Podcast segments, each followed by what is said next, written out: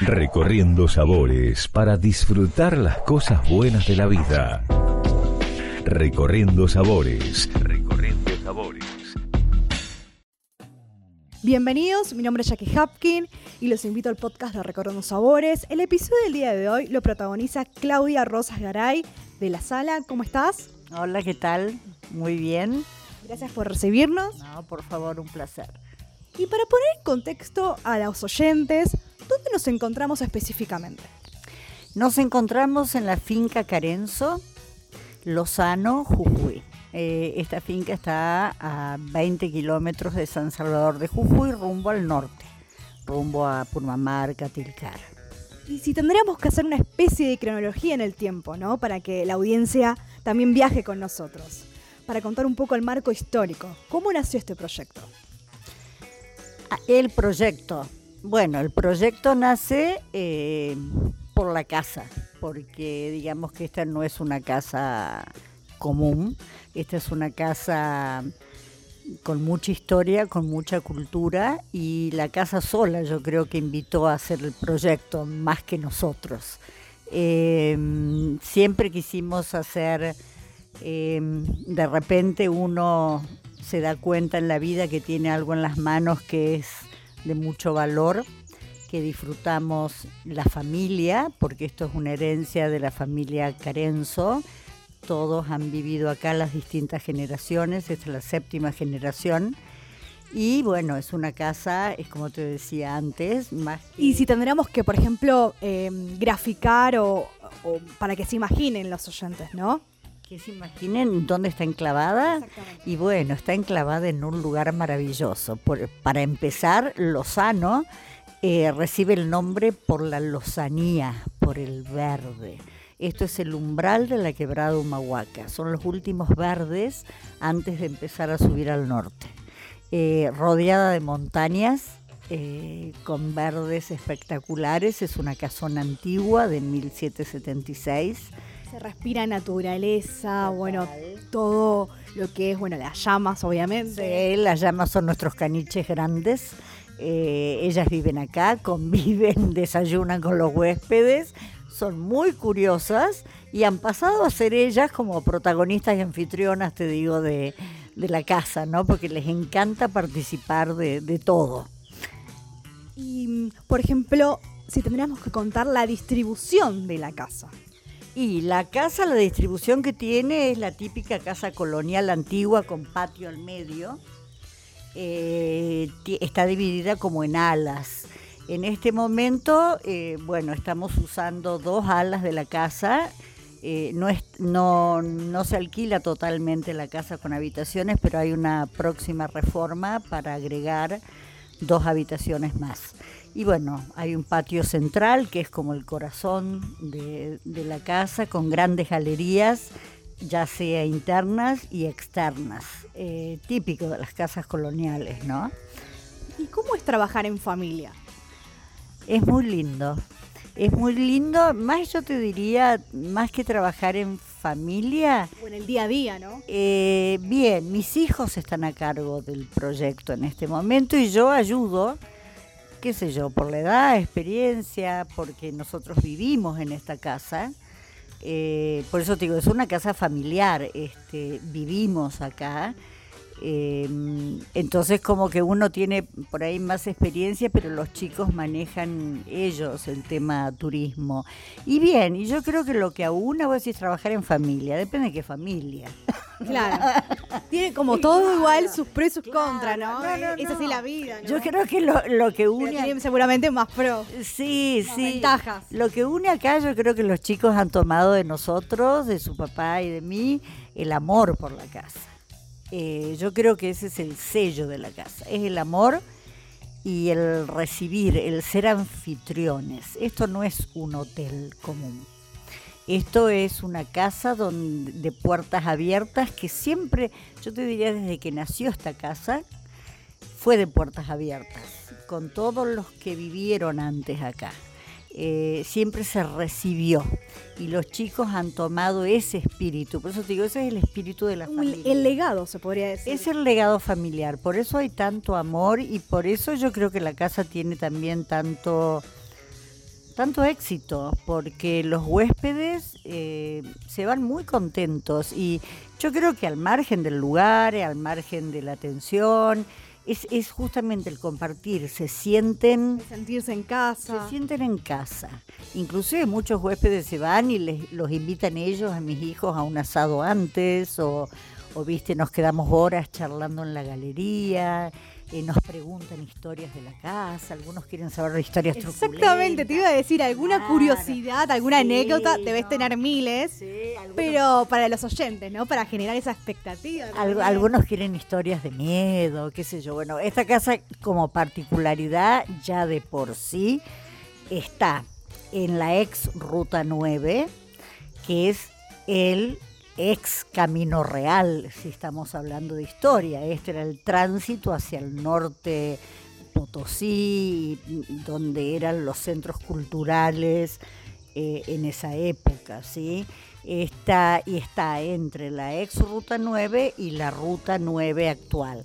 Y la casa en particular tiene que está alineada entre ruta y ruta con la casa, un poquito más arriba el anfiteatro, donde se hace una serenata a la niña Yolanda, que ya después te voy a contar bien quién fue, y el cementerio de la familia. Aparte porque ustedes tienen el nombre que es parte eh, de la, Yolanda eh, en sus redes sociales. Se llama la sala de Yolanda. Claro, la sala de Yolanda, porque Yolanda fue, es la bisabuela de los chicos. Y ahí viene, como yo te decía, esta casa está dividida. todo encadenado, todo, tiene todo un porqué. Está dividida en dos etapas esta casa, la parte histórica, porque aquí hizo pie Belgrano, este, con el tema del éxodo jujeño, inclusive, mira, como historia así truculenta, un poquito más allá hubo fusilados también, porque no fue tan romántico el éxodo los que no se iban se tenían que ir. O sea, viste, fue el esfuerzo del pueblo jujeño, pero también era la orden de abandonar Jujuy. Eh, está dividida en esa gran parte histórica y después en la parte cultural que la inicia Yolanda, porque ella era música, ella es la mujer, la famosa niña Yolanda de la Zamba Lozano, que se la dedica en el Cuchile y Samón y Castilla. Y esto fue un centro cultural porque sus grandes amigos fueron Ariel Ramírez, Atahualpa, Jaime Torres, inclusive estuvieron exiliados acá, guardados en una época. y pasó un montón de cosas. Uh, pasó, mira, si estas paredes hablaran, acá pasó de todo, digamos, y, y bueno, fue un centro de reunión y no solemne, ¿eh? no te creas que fue lo de Mariquita Sánchez de Thompson, esto era un lugar... Pero alguna anécdota, iba a decir, alguna anécdota o curiosidad más eh, divertida o, o que te haya pasado, no sé, en los carnavales. Mira, yo en esa época no existía, digamos. no, no, no, pero digo después, posteriormente. Lo que yo sé que, bueno, Ariel, Ariel Ramírez veraneaba siempre acá las primas de mi marido que eran más grandes jugaban con él, lo ataban en las palmeras, lo, le, hacían de todo el pobre Ariel. Y bueno, y era mucha diversión, mucha alegría. Este, se han hecho muchas cosas acá. Eh, y después, bueno, uno de los hijos de Yolanda eh, erigió el anfiteatro para, digamos, como Yolanda fue mecenas en la música, Yolanda, y explico esto, la niña, que muchas veces la gente lo confunde, ella se le decía niña porque en esa época ella era hija del gobernador de Jujuy, el comandante Pérez, que es el que funda el regimiento. Y en esa época se usaba, viste, el niño, el niña, de ahí viene, porque hubo mucha fantasía, te digo, con eso, ¿no? Hay gente que pensaba que era una chiquita, hay gente que pensaba que era... No, el niña era... Varias historias o mitos. Sí, sí, había muchas. Y bueno, eh, eh, se, fue tejiendo mucha, y ella era como una mecenas de la música, inclusive te cuento, eso yo creo que ese gen está en la familia, en los carenes. En el ADN. Totalmente, porque el hijo de ella es el que levanta el anfiteatro en honor a ella, más que en honor a ella, te diría en honor a la cultura jujeña, porque ese anfiteatro es gratuito, se hacen todos los años un festival donde han salido grandes estrellas y también auspiciadas por la familia. Por ejemplo, los tequis. Los tequis son grandes amigos de la familia. Eh, y empezaron desde chiquititos, yo me los acuerdo cuando iban a las serenatas que eran adolescentes. Y bueno... toda una historia, toda una vida. Toda una vida y, y, siempre fue esa la intención, ¿viste? Promulgar la cultura jujeña, oportunidad para todos, salieron grandes, bueno, los tequis eh, son grandes eh, músicos, son el corazón del carnaval de Jujuy, que, eh, que ese es otro capítulo, sería otra nota aparte lo que es el carnaval acá, ¿no? no pero para poner en contexto también y que para los que no saben, ¿no? Porque tenemos oyentes de todas partes del mundo, ¿no? Para vos, ¿qué significa el carnaval de Jujuy? Ay, mira, acá el carnaval, yo creo que todo el año es carnaval, ¿no? Pero en Jujuy, yo te diría, uno es totalmente diferente al carnaval de otros lugares. Eh, no es el carnaval, viste, de Corrientes, de Entre Ríos, que, que zamban, que... Es distinto. Es totalmente distinto, porque acá es una ceremonia ancestral. Tiene ritual. Tiene rituales. Eh, dura todo el mes. Eh, acá es como que el carnaval, hay distintos pasos, no sé si es muy largo. Se empieza primero con el jueves de comadre, de compadre. Si que hacer, por ejemplo, dividirlo en etapas. ¿Cómo es el carnaval? La, hay una previa y un after. La previa son distintas reuniones que se van haciendo el jueves de comadres, que son para las mujeres nada más. Aparte vienen turistas de todo el país y de todo el mundo. Sí, eh, eh, es impresionante. Jujuy literalmente desborda. Eh, Tilcara no podés entrar al pueblo, tienen que cerrar la ruta. desborda. justamente por esto, hay varias cuestiones previas festejos previos, hay una de la cual es la bajada de los diablos, porque en el carnaval se desentierra el diablo. El diablo no, el diablo malo, digamos, es un diablo, es el diablo que tenemos todos adentro el de la diversión, la esencia, la, alegría, ese carnaval, viste, ese diablo que te sale para durante unos cuantos días vivir la vida de otra manera. Y hay una famosa, la bajada de los diablos de Uquía, que bajan cientos de diablos vestidos con sus trajes con espejos, con, con... No, no, no, es impresionante. Los trajes impresionantes, los colores, cómo se preparan. Total, yo creo que ya están preparados de que nacieron, te digo, ¿eh? porque... Lo tienen las venas. sí, no es como que van haciendo los trajes especiales como vos ves en el litoral viste, de las plumas. No, ellos yo, creo que tienen sus trajes de toda la vida. Y bueno, viene eso, se desentierra el carnaval, que es como decirle, bueno, al rey Momo que salga y empieza la diversión. Después, este, bueno, duran varios días, ahora como muy importante atracción. El centro principal yo te diría que es siempre Fumahuaca, porque hay muchos rituales, hay encuentros, el topamiento que se llama de las comadres y los compadres que van caminando por la vía, se encuentran y ahí es como que estalla el carnaval, o sea, no es el carnaval de bombucha, de. no. Es, es, es, hay, hay un sentir, te diría, eh, cultural, eh, que tenés que entenderlo, ¿no? Eh, se divierten muchísimo y después lo que eh, todo el norte hay comparsas. Creció a raíz también de, o se dio más a conocer más la provincia, a lo mejor por el carnaval, pero después tiene diferentes puntos ah, turísticos. El carnaval eh, se conoce desde siempre. Lo que pasa, yo te diría como observadora que los tequis han sido grandes embajadores del carnaval de Jujuy y ellos hacen ahora en la ciudad cultural todos los años, se montan unas carpas inmensas y que participan artistas de todo el país, grandes artistas. Vienen y tocan con ella, que es un espectáculo increíble. Y viene gente, como decís vos, de todo el país, es, es la verdad que es fantástico. Y volviendo un poco a la sala, ¿no? ¿Qué desafíos tienen a corto y largo plazo? Desafíos. Proyectos, desafíos. Eh, bueno, Sofía, ahí también este, podría, el desafío, como yo te dije, es ir mejorando. Eh, siempre estamos pensando en mejoras y los chicos siempre es mejorar. eh, ampliar un poco la sala en dos habitaciones más, pero no mucho más, porque el espíritu y la idea que esto siga siendo algo eh, personalizado.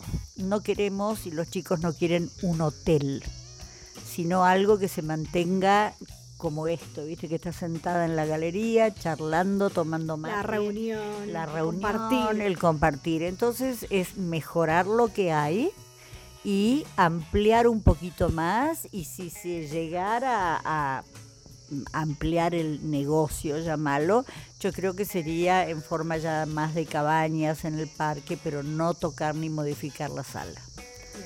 ¿Y qué puntos turísticos cerca de la zona recomendás? Oh, Algunos. oh. Hay varios, A ¿no? ver, Pero bueno, a ver, que vos dirías tus preferidos. Para el que no conoce, bueno, yo amo Purmamarca.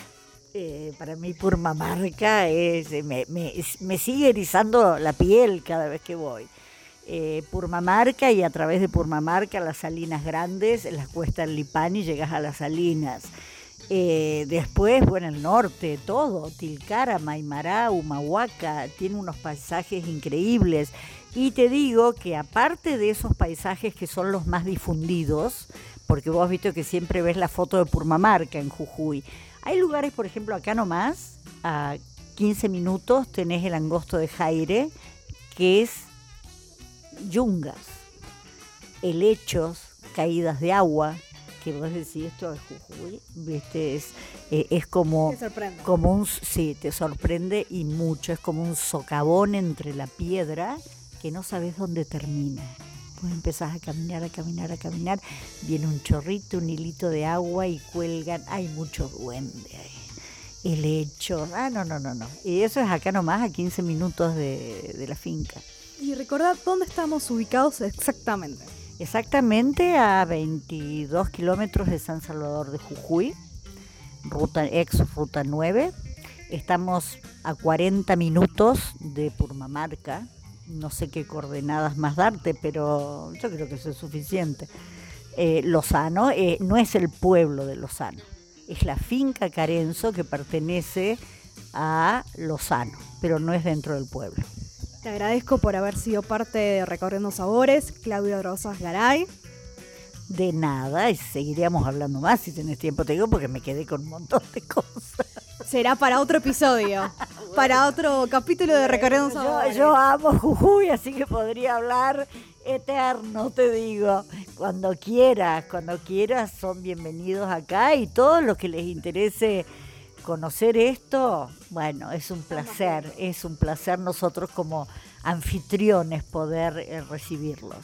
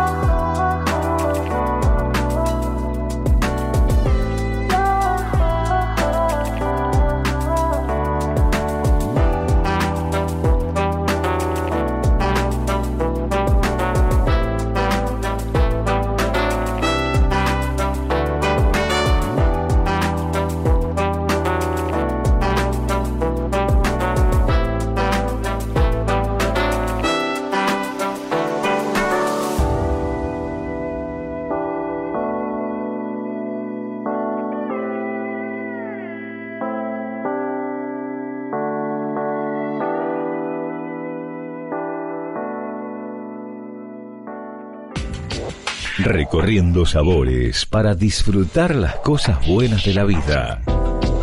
Recorriendo sabores. Recorriendo sabores. Nos reencontramos en el próximo episodio de Recorriendo Sabores, para compartir más historias y experiencias. Los invito a que estemos conectados en nuestras redes sociales, en arroba Recordando Sabores Soc y en mi perfil arroba jackie.hapkin. Salud.